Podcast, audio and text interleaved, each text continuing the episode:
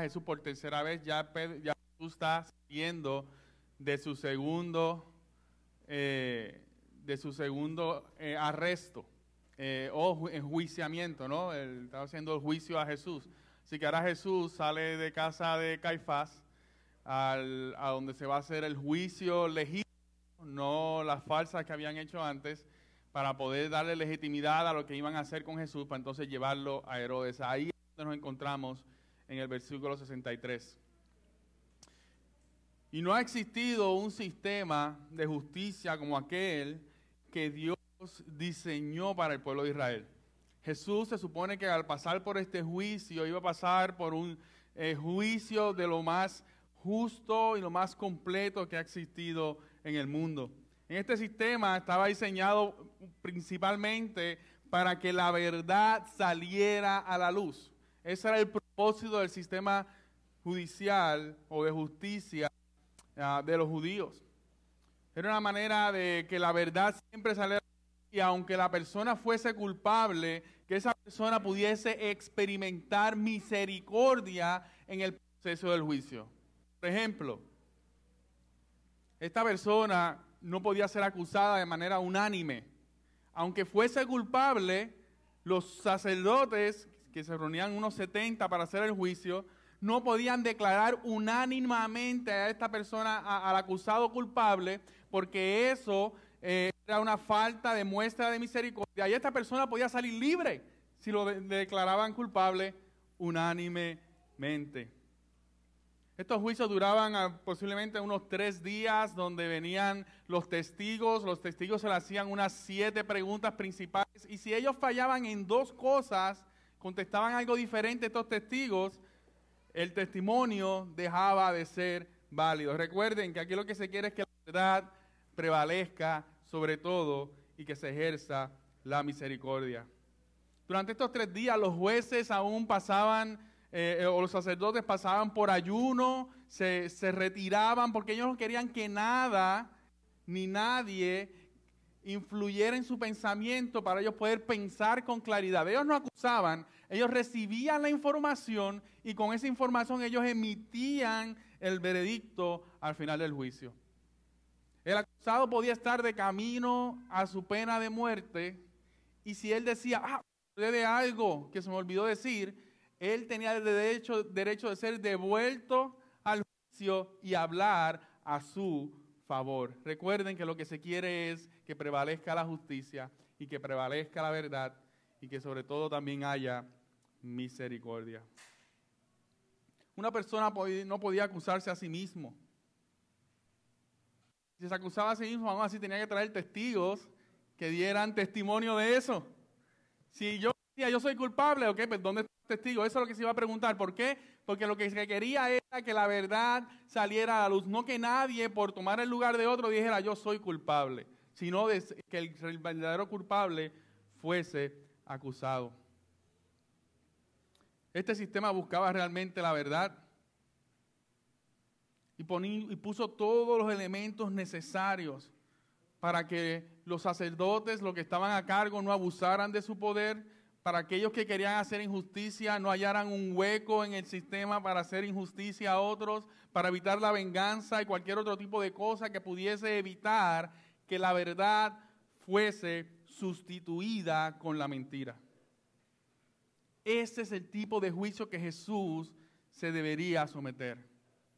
Un juicio que supone que fuese público, para que todos fueran testigos. Y si este, este, este, juicio se hubiese llevado tal y como Dios lo diseñó, eso lo pueden ver luego en Deuteronomio 16, lo pueden leer un poquito de eso. Eh, ellos hubiesen llevado este juicio tal y como Dios lo diseñó, Jesús eh, sin ninguna duda hubiese salido absuelto.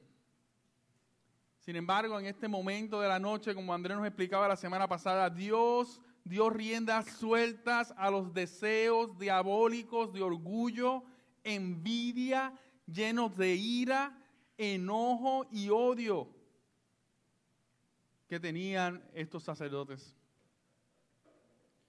Su propio pecado llevó a los sacerdotes a poner a Dios a juicio y de estar dispuesto a matar a aquel que era la verdad y la misericordia y la gracia. Aquel que era perfecto, que era santo, puro e inocente. Y es aquí en esa transición de ese segundo juicio en casa de Caifás. Primero fue un juicio en casa de Anás, después en Caifás, y es esa transición donde a las 5 de la mañana, recuerden que los, juicios duraban al menos tres días, y aquí en una, al menos unas cinco horas han comprimido dos juicios completos, donde los mismos testigos no podían ponerse de acuerdo, donde no habían encontrado nada por lo que acusar a Jesús. Y comienza entonces la narración en Lucas 22, 63. Vamos a leer hasta el 23, 25. Dice la palabra del Señor. Los hombres que tenían a Jesús bajo custodia se burlaban de él y le golpeaban. Y vendándole los ojos le preguntaban diciendo, adivina quién es el que te ha golpeado. También decían muchas otras cosas contra él, blasfemando. Cuando se hizo de día, se reunió el concilio de los ancianos del pueblo, tanto los principales sacerdotes como los escribas, y llevaron a Jesús ante su concilio diciendo, este ya es el tercer juicio, si tú eres el Cristo, dínoslo. Pero él les dijo, si os lo digo, no creéis. Y si os pregunto, no responderéis. Pero de ahora en adelante, el Hijo del Hombre estará sentado a la diestra del poder de Dios. Marque eso. Dijeron todos, entonces, ¿tú eres el Hijo de Dios? Y él les respondió, vosotros decís que yo soy. Y ellos dijeron, ¿qué necesidad tenemos ya de testimonios? Pues nosotros mismos lo hemos oído de su propia boca. Entonces toda la asamblea de ellos se levantó y llevaron a Jesús ante Pilato y comenzaron a acusarle diciendo, hemos hallado que este, eh, que este pervierte a nuestra nación y prohibiendo pagar impuestos al César y diciendo que que él mismo es Cristo, un rey. Pilato entonces le preguntó diciendo, ¿eres tú el rey de los judíos? Y Jesús respondió y dijo, tú lo dices.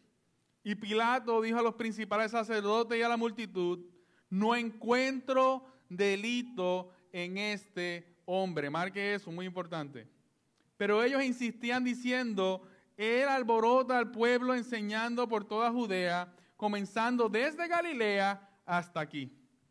Cuando Pilato oyó esto, preguntó si el hombre era Galileo, y al saber que Jesús pertenecía a la jurisdicción de Herodes, le remitió a Herodes, que también estaba en Jerusalén en aquellos días. Herodes, al ver a Jesús, se alegró en gran manera, pues hacía mucho tiempo que quería verle, por lo cual que había oído hablar de él y esperaba ver algunas señales que él hiciera. Y le interrogó extensamente, pero Jesús nada le respondió. Los principales sacerdotes y los escribas también estaban allí acusándole con vehemencia. Entonces Herodes eh, con sus soldados, después de traerle con desprecio y burlarse de él, le vistió con un esplendo manto y le envió de nuevo a Pilato. Aquel mismo día Herodes y Pilato se hicieron amigos, pues antes habían estado enemistados el uno con el otro. Entonces Pilato convocó a los principales sacerdotes, a, los gobernantes y al pueblo y les dijo, me habéis presentado a este hombre como uno que incita al pueblo a la rebelión. Pero habiéndole interrogado, yo delante de vosotros no he hallado ningún delito en este hombre. Marque eso, de las acusaciones que hacéis contra él. Ni tampoco Herodes, pues no lo ha remitido, pues nos lo ha remitido de nuevo, y he aquí que nada ha hecho que merezca la muerte. Por consiguiente, después de castigarle, le soltaré. Y tenía obligación de soltar un preso en cada fiesta, pero todos ellos gritaron aún diciendo, fuera con este y suéltanos a Barrabás. Este había sido echado en la cárcel por levantamientos ocurridos en la ciudad, cargo que le estaban echando a Jesús, y por homicidio. Pilato, queriendo soltar a Jesús, volvió a hablar, pero ellos continuaban gritando diciendo, crucifícale, crucifícale. Y por tercera vez, ¿por qué? ¿Qué mal ha hecho este? No he hallado en él ningún delito digno de muerte. Una vez más.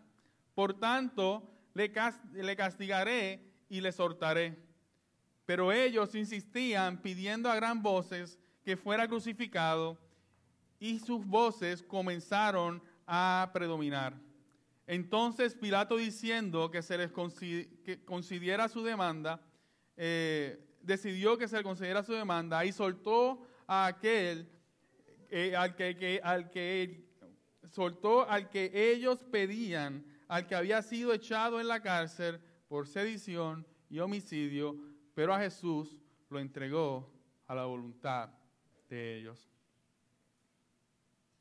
El título de este mensaje en la mañana de hoy es Inocente y sentenciado a pena de muerte.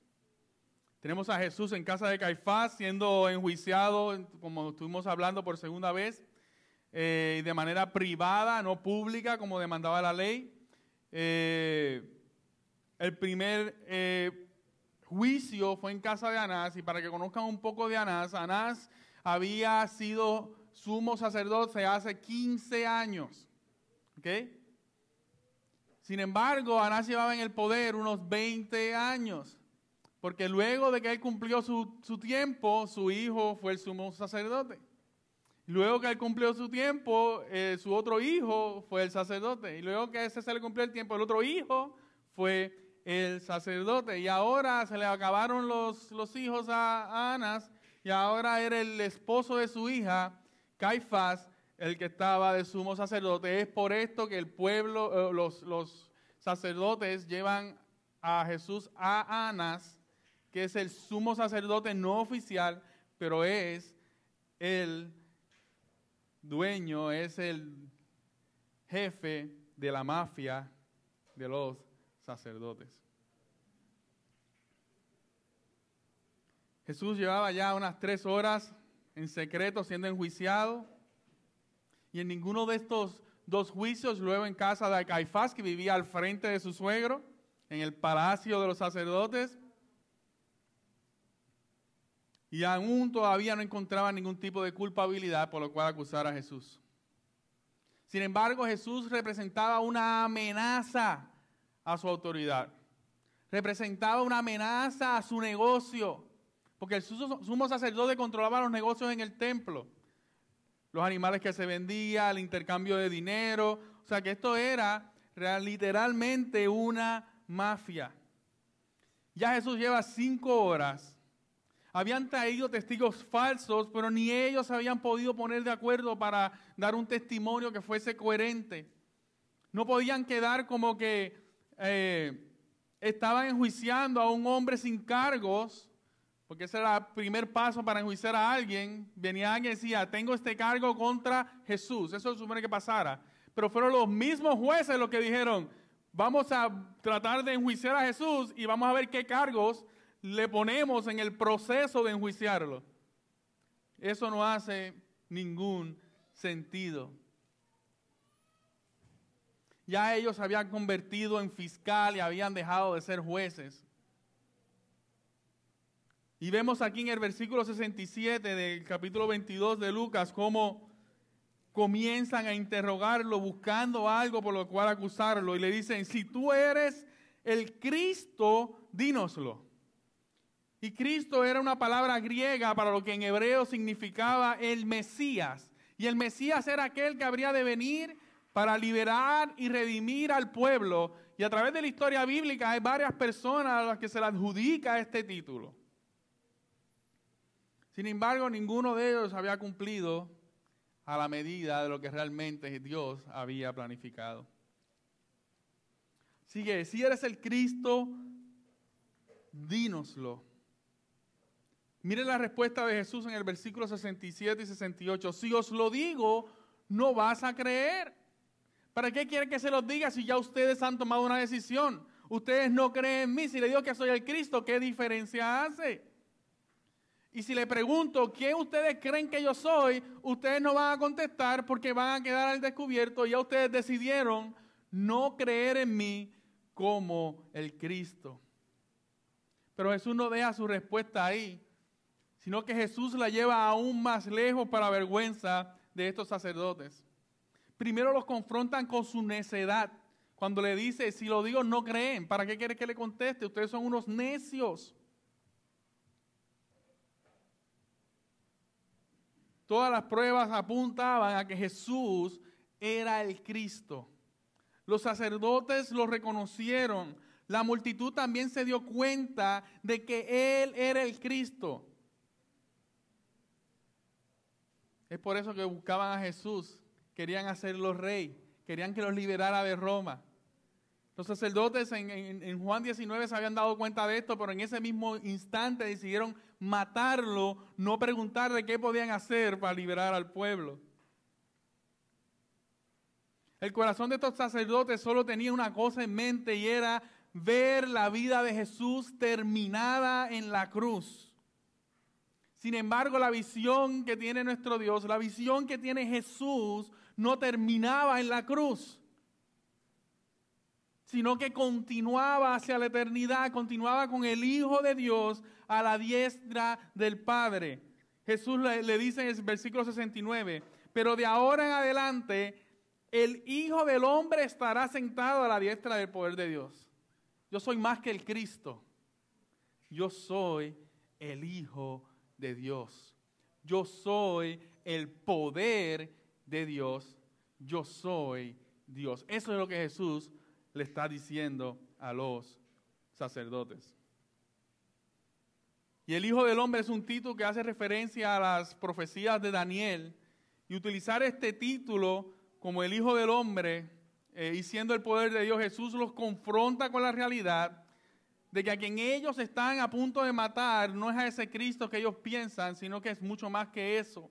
Están tramando matar a Dios mismos es la a Dios mismo en la persona del Hijo y que la cruz no será su final, sino que resucitará y estará sentado con el Padre, reinando y preparándose para su regreso, donde entonces Él como sumo sacerdote, como el verdadero sumo sacerdote, como el verdadero juez justo, emitirá un juicio sobre ellos.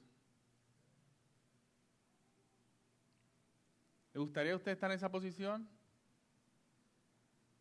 Enjuiciando a aquel que me va a enjuiciar y que tiene en sus manos la eternidad. Yo no sé ustedes, pero todo lo que Jesús había dicho, había hablado, había hecho, era más que suficiente para que estos sacerdotes pidieran misericordia, pidieran perdón para no enfrentarse ante esa realidad. Pero su pecado los tenía cegados y sordos a no escuchar las advertencias de Jesús.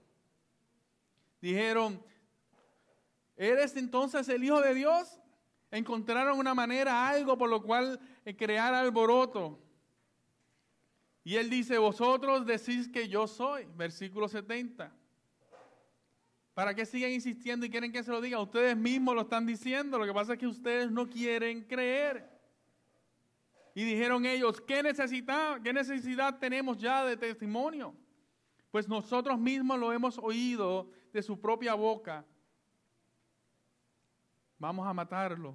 Llevémoslos a, los romanos. Y unánimemente, sin mostrar ningún tipo de misericordia establecida por la ley, el Sanedrín, los 70 sacerdotes y el sumo sacerdote lo declararon culpable, sin muestra de ningún tipo de misericordia. En ese momento Jesús podía salir caminando por la puerta y no podrían hacerle nada. Pero ahí se mantuvo, en silencio, en obediencia a lo que Dios le había llamado. ¿Por qué Jesús no se defendió? ¿Por qué no señaló esas faltas? ¿Por qué no señaló lo injusto del juicio? ¿Por qué no trajeron dos paralíticos, tres resucitados, los cinco mil que comieron panes y peces? Yo creo que eso hubiese sido evidencia suficiente, testimonio suficiente para que Jesús no tuviera que seguir esta falsa de juicio. Pero es aquí donde vemos al Jesús fortalecido del Getsemaní, donde pudiendo escapar de la muerte, decide ser obediente y enfrentarla, teniendo misericordia y gracia de todos aquellos que creerían en Él como el Salvador del mundo. Así que luego de ellos encontrar la excusa para enjuiciar a Jesús, tenemos la segunda escena, versículo eh, capítulo 23, y los judíos, eh, a los judíos se le había quitado el, llevar a cabo pena, sentencias de muerte. Solamente los romanos podían eh, enjuiciar a alguien a la muerte. Por lo tanto, lleva a Jesús ante la autoridad romana para que sean ellos los que ejecuten a Jesús en Jerusalén. El encargado de este juicio era el famoso Pilato. Y dice el 23, 1 y 2, dice, entonces toda la asamblea de ellos se levantó y llevaron a Jesús ante Pilato y comenzaron a acusarle diciendo, hemos hallado que éste pervierte a nuestra nación prohibiendo pagar impuestos al César y diciendo que él mismo es Cristo, un rey. La mayoría de estas acusaciones Pilato no las entiende. La mayoría de lo que ellos están hablando, Pilato realmente no, no, conoce lo que están diciendo. Sin embargo, Pilato era un experto en encontrar faltas en los criminales y enjuiciarlos de manera muy severa y sin ningún tipo de remordimiento. Sin embargo, Pilato era un cobarde que se escondía detrás del poder que le daba Roma. Y su cobardía permitía que fuese muy fácil de manipular pero cualquier opinión negativa sobre su persona podría atentar con su vida y la imagen que él tenía de sí mismo. Si usted ve esta narración en Juan 19, 7, va a ver que cuando los judíos vienen y le dicen lo que ocurrió y lo que tiene que hacer, él se llena de miedo. La autoridad se llenó de miedo por lo que estos judíos estaban gritando quisiera. Y es por esto que él se refugia detrás de la culpabilidad de los acusados, fuera la que fuera, para que de esta manera pudiera acusarlos sin ningún cargo de conciencia. Y Pilato lo que hacía era lo siguiente. Lo acusaban a alguien de algo y tal vez era un falso testimonio, era falsa la acusación, pero él iba a encontrar algo. Él iba a encontrar algún tipo de falta, por más mínima que fuera, en eso es que él era bueno, para entonces decir, bueno, Tal vez él no fue culpable de aquello, pero aquí hay un cargo, así que vamos a mandarlo a enjuiciarlo. Sin embargo, con Jesús no sería tan fácil. Cuando Pilato mira las acusaciones de los sacerdotes ante la realidad que está recibiendo, um, ante la realidad que está escuchando Pilato, realmente a él no le cuadra las acusaciones. El rey, pero un rey sin pueblo, un rey sin que nadie esté aquí tratando de defenderlo, haciendo bullicio en el pueblo, pero que si algo estuviese ocurriendo allá afuera, nosotros nos hubiésemos enterado ya. Realmente a Pilato no le cuadra, así que Pilato comienza a maquinar de qué manera él puede complacer al pueblo, porque acuérdense que su imagen era importante, lo que otros pensaran de él era importante, pero no se le está haciendo muy fácil. Pilato le pregunta, ¿eres tú rey de los judíos? Y Jesús respondió, tú dices. Y Pilato se vira al sacerdote y le dice, no encuentro delito en este hombre. Las cosas se complican para Pilato porque en otras ocasiones él únicamente buscaría la mínima falta. Sin embargo, con Jesús, una vez más, él no encuentra nada por qué acusarlo. Pilato está dando su, veredicto y su veredicto es inocente.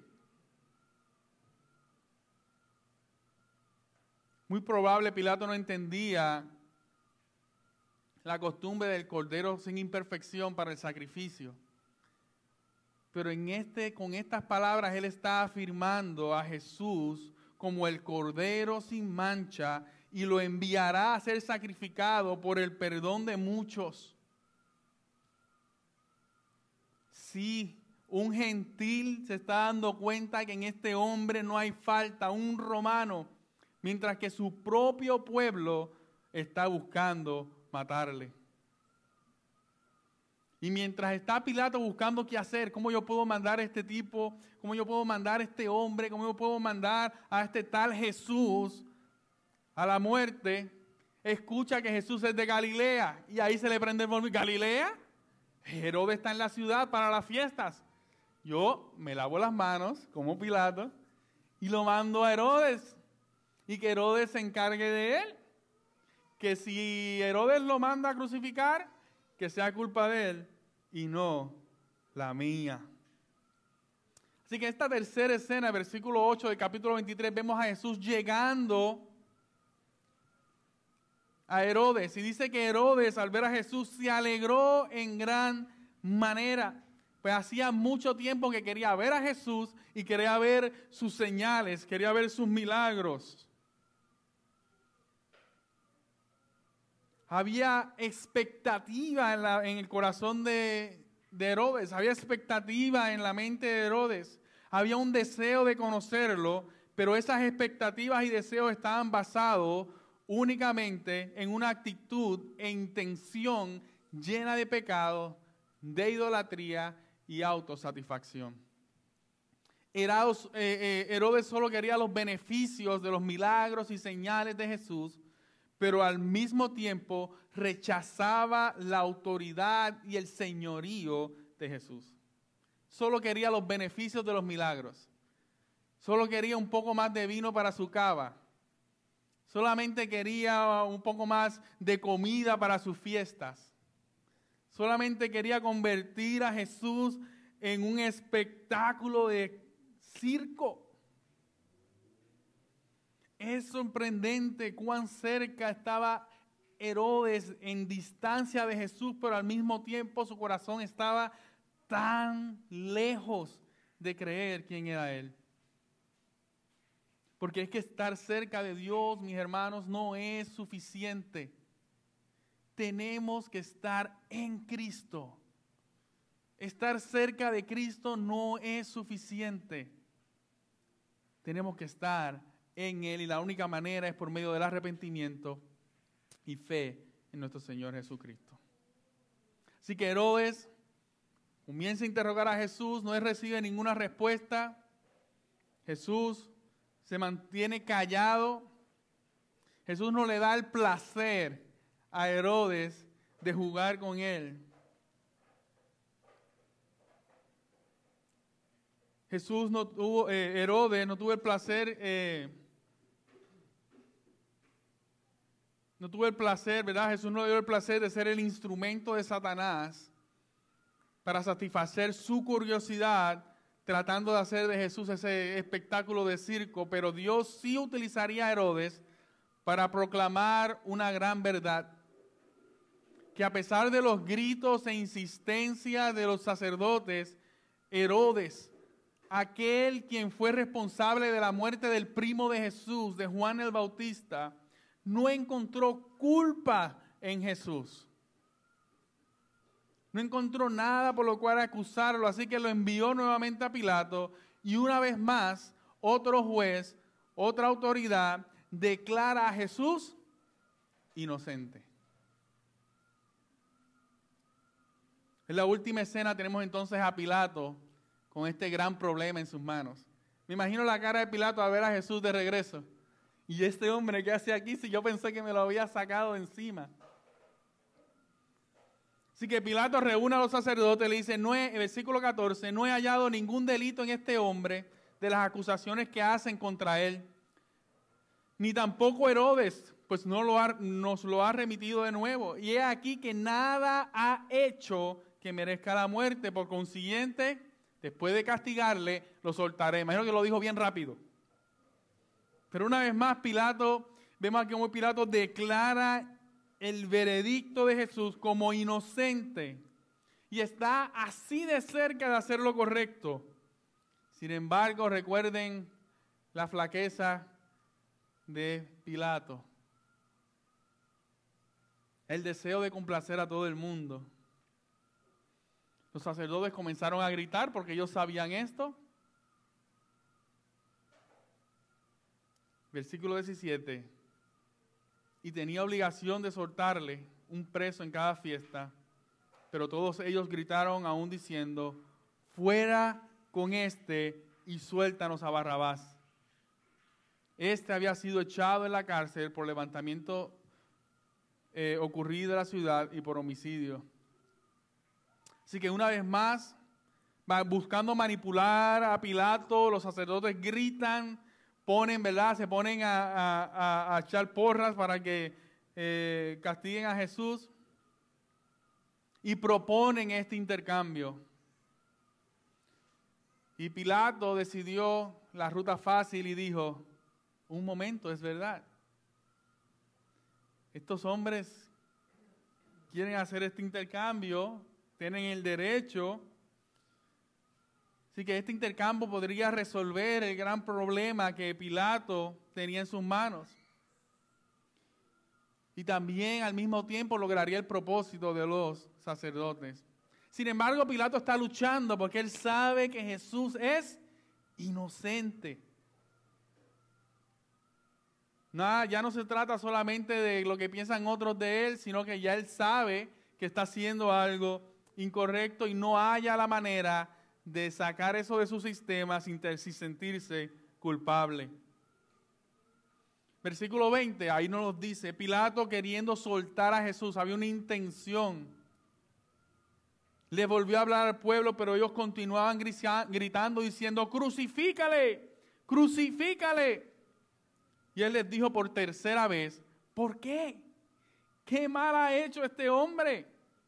No he hallado en él ningún delito digno de muerte. Por tanto, le castigaré y le soltaré. Pero ellos insistían, pidiendo a gran voz que fuese crucificado. Y sus voces comenzaron a predominar. Pilato estaba convencido de la inocencia de Jesús, pero pudo más el temor al pueblo que hacer lo correcto. Y una vez más se dejó manipular por los sacerdotes que a su vez comenzaban a envenenar la mente y el corazón del pueblo. Ellos fueron los que comenzaron con el canto. Ellos fueron los que comenzaron con el pedido. Y el pueblo simplemente se dejó llevar por el calor del momento. ¿Acaso no se le parece parecido? Cualquier parecido con la realidad que estamos viviendo hoy y vivimos hace unos meses es pura coincidencia. Vemos cómo los oídos de rebeldía y pecado, cómo la manipulación basada en el odio y en el pecado llega a los oídos de este pueblo y los mismos que habían dicho Osana, Osana, ahora se juntan al canto y dicen, crucifíquenle, crucifíquenle. Los sacerdotes que se supone, que guiaran a su pueblo hacia Dios, hacia la adoración a Dios, lo están guiando a crucificar y a matar a su propio Dios. Así que ante este canto, una vez más, la falta de carácter de Pilato sale a relucir. Y Pilato accede. Pilato encontró una puerta para esconderse de su responsabilidad, concediendo lo que ellos querían, poniendo entonces la responsabilidad en ellos y no en sí mismo. Porque dice que lo entregó, no que lo envió, sino que los, se los entregó a la voluntad de ellos, para que ellos hicieran lo que quisieran. Yo no hice nada. Yo se los di y allá ellos. Si de aquí a allí se rompe, si de aquí allí lo matan, si de aquí allí hacen, ya eso no es responsabilidad mía. Eso fue lo que pensó Pilato. Qué falta de carácter. No podemos tomar a la ligera lo que Lucas está tratando de decirnos aquí. Otros evangelios dan mucho más detalle, explican muchas otras cosas, pero es como si Lucas tuviese un prisa de, de decir algo, enfocarse en algo. Lucas está insistiendo en que podamos entender que Jesús es inocente. Primero que los primeros tres juicios fueron una falsa y que luego la autoridad del tiempo del lugar no encontraron culpa en Jesús. Es una insistencia en decir que ni los sacerdotes ni los romanos pudieron hallar falla alguna. Y ahora los sacerdotes están exigiendo un intercambio donde un hombre inocente tomará el lugar del culpable. Barrabás sí era culpable, él alborotó al pueblo de lo que estaban acusando a Jesús y encima de eso, échale el asesinato de una persona y por todo aquello por lo cual no lo habían acusado. La sentencia de Barrabás había sido dictada y esa sentencia fue culpable. Y Jesús lo sustituye siendo inocente, tomando lugar en la cruz, el lugar que le pertenecía al culpable. Barrabás sale libre, se echa la sentencia y damas y caballeros del jurado, luego de haber escuchado los hechos, cómo es declarado el acusado. El acusado Jesús de Nazaret es encontrado inocente y condenado a pena de muerte por medio de la cruz. ¿Cómo podemos poner esas dos palabras en una misma oración? No hace sentido. Pero es lo que provocó el pecado y la dureza del corazón de aquella gente y aquel pueblo. Y podríamos decir, ¿pero qué tiene que ver eso conmigo? Yo no estaba allí, yo no mandé a Jesús a la cruz. Yo no he hecho nada de esas cosas. ¿Cómo podemos nosotros aplicar esto a nuestra vida? Tal vez podríamos decir qué malvados y qué malos eran esos sacerdotes. Qué poco hombre de carácter era ese Pilato. Qué hipócrita ese Herodes.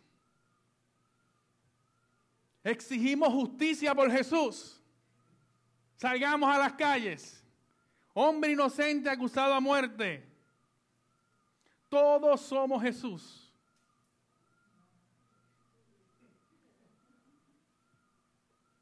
Ese es el gran problema. Que todavía hoy como sociedad, donde exigimos justicia, convirtiéndonos en aquello a lo que protestamos. Exigimos justicia convirtiéndonos en aquello por lo que protestamos. Tomamos posturas y aún por encima de eso obligamos a otros a que piensen igual que yo y si no, que sufran las consecuencias. Pensamos que el problema está en los demás y no miramos nuestro propio corazón, el cual corrompido por el pecado trastoca nuestra vida, nuestras familias, nuestros lugares de trabajo, nuestras comunidades, nuestro país, nuestro gobierno y muchas veces hasta nuestra iglesia. Yo quiero que tú te hagas esta pregunta hoy. ¿Cuánto tiempo tú crees que Pilato tardaría en encontrarte inocente? O mejor dicho, culpable. ¿Cuánto, ¿Cuánto tiempo tú crees que Pilato se tardaría en encontrarlo culpable? ¿Cuánto tiempo usted cree que tardará Dios en examinar nuestro corazón y declararnos culpables?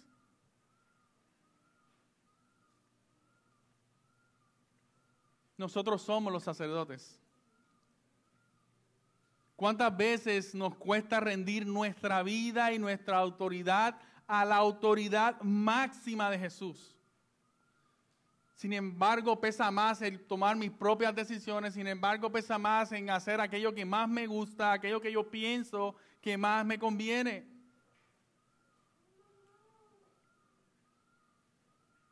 ¿Cuánto tiempo llevas rechazando la verdad de Jesús?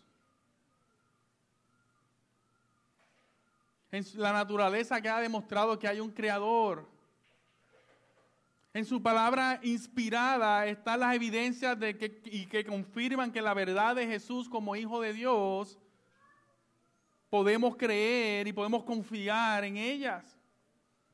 Que Él es nuestro Salvador y que Él tiene la autoridad sobre todo lo creado. Nos cuesta, mis hermanos. Seguimos luchando con rendir esa autoridad. Llenamos nuestra mente con mensajes baratos de tú puedes, no renuncies a tus sueños, tú tienes el control de tu destino, tú tienes el control de tu vida, el poder está en ti. Eso es diabólico y satánico. Porque en nuestro pecado nada de eso es posible. Pero en ocasiones metemos a Dios en, en la oración por aquello de no sentirnos tan mal. Y a veces decimos, o he escuchado decir, Trae tus sueños a Dios y Él los resucitará.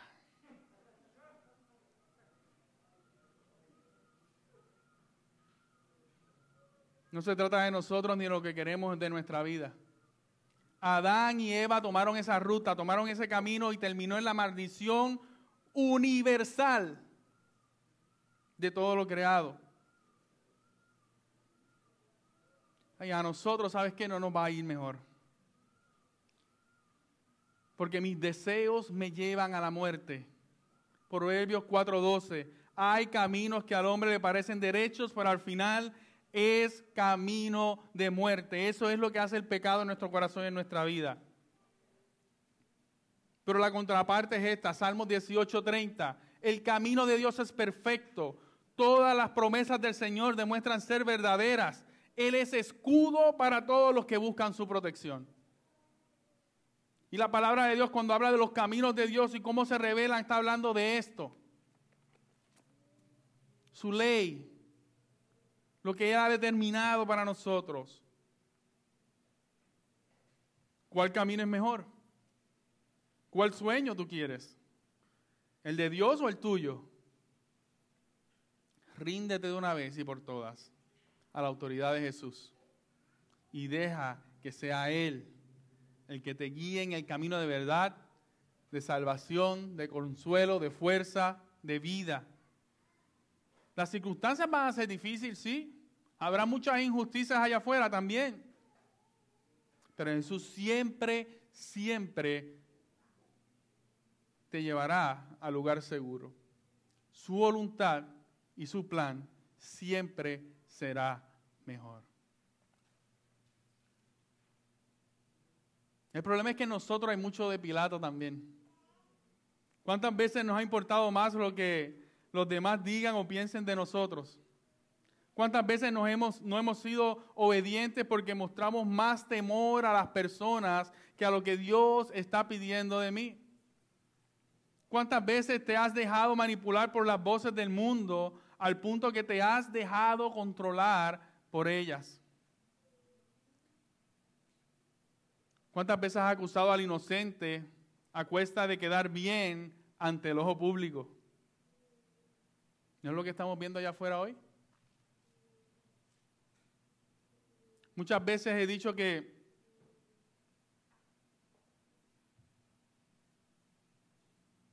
que nuestro corazón realmente, lamentablemente, le tememos más al hombre que a Dios mismo.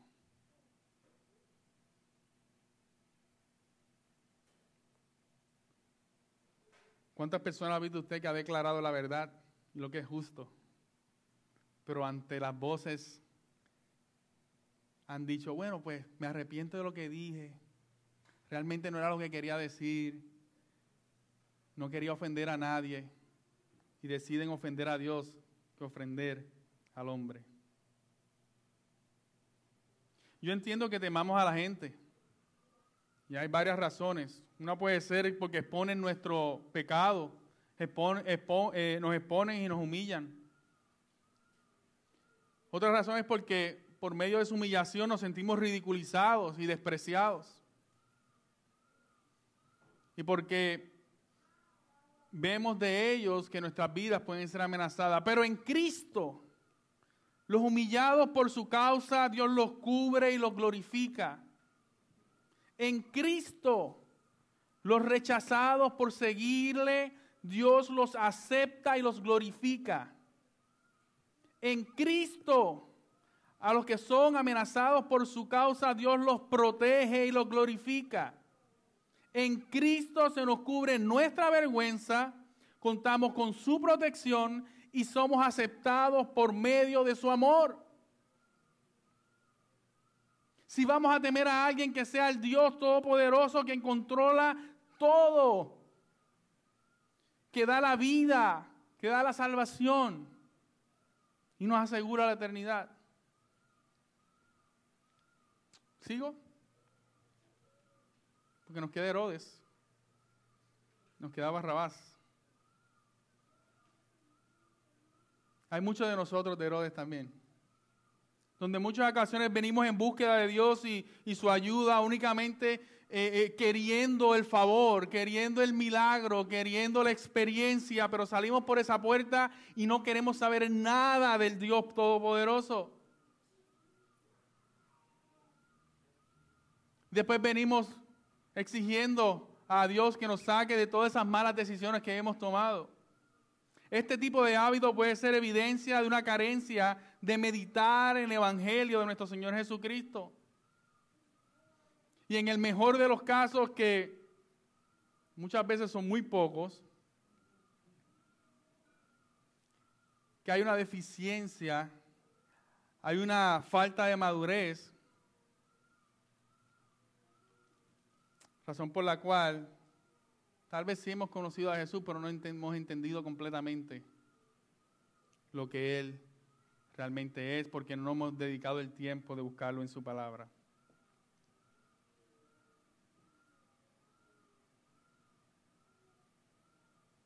Si en realidad te has dado cuenta que no has entendido el Evangelio, te invito, arrepiéntete.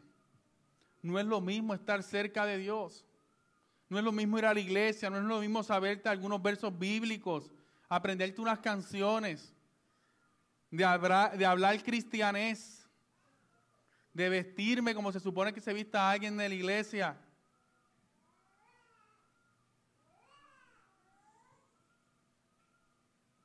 No es lo mismo esas cosas que estar en Dios por medio de una vida de arrepentimiento bajo la autoridad de Cristo que día a día busca a Dios por quien Él es como Dios y no enfocado en lo que puedes sacar de Él para tu propia gloria y beneficio. Y por último, todos somos Barrabás. Todos somos Barrabás. No es que haya algo de Barrabás en nosotros. Todos somos Barrabás.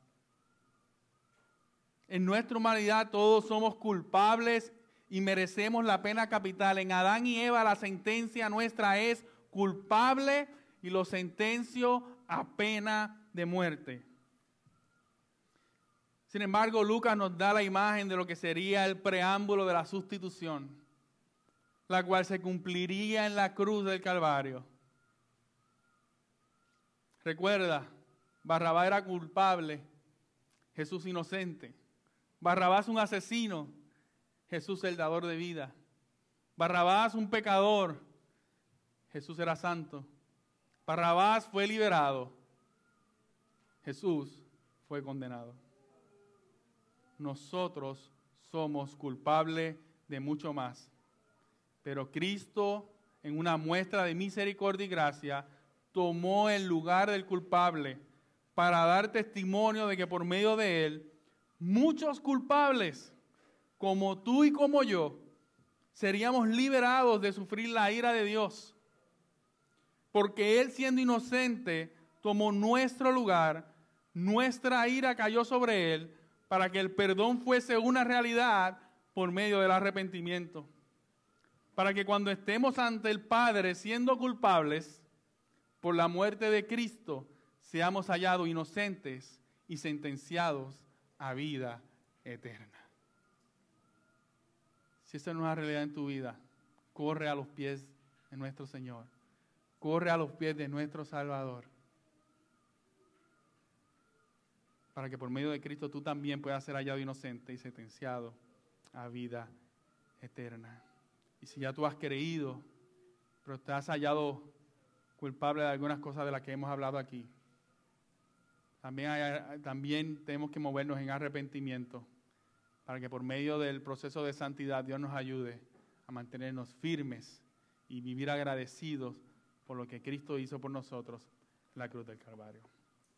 Padre bueno y Padre Santo, gracias Dios. No hay manera, Dios, de entender y explicar lo que pasó en esos juicios ese día. No hay manera, Dios, de hallarle sentido a esa sentencia. Hallarle sentido, Señor, a que Cristo, siendo encontrado inocente, haya sido sentenciado a pena de muerte. Que mientras se acercaba la hora de los sacrificios de los corderos por el perdón, por el perdón de pecados del pueblo, a esa misma hora tu Hijo Jesucristo estaría en esa cruz derramando su sangre. Gracias a Dios porque por medio de este texto, Padre, tú nos haces ver no solo la inocencia de Jesús, sino que nos confronta con nuestra culpabilidad. Y nos das un ejemplo, Señor.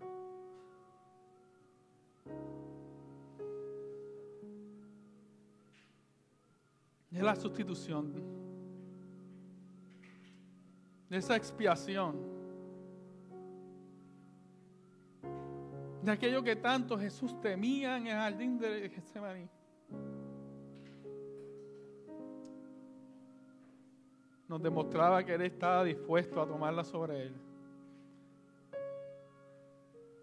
Que siendo inocente estaba dispuesto a recibir tu ira sobre Él. Y no solamente una, sino la de cada uno de nosotros. Para que nosotros siendo culpables en su sacrificio fuésemos hallados inocentes. Y no se nos pudiese haber sido, fuese garantizada, Señor, la vida eterna. Ayúdanos a meditar en eso esta semana. Que a medida que nos acercamos a la narrativa de la cruz, con humildad, en humillación y en reconocimiento, Señor, de lo que somos y lo que tú eres, podamos ser agradecidos y celebrar conscientemente lo que tú hiciste por nosotros. Y anunciar al mundo que hubo uno y que hay uno que es inocente, pero allí en la cruz por muchos culpables tomó el lugar para que a través de nuestro arrepentimiento nosotros pudiésemos ser perdonados y recibir vida eterna. Gracias Dios. En nombre de Jesús. Amén.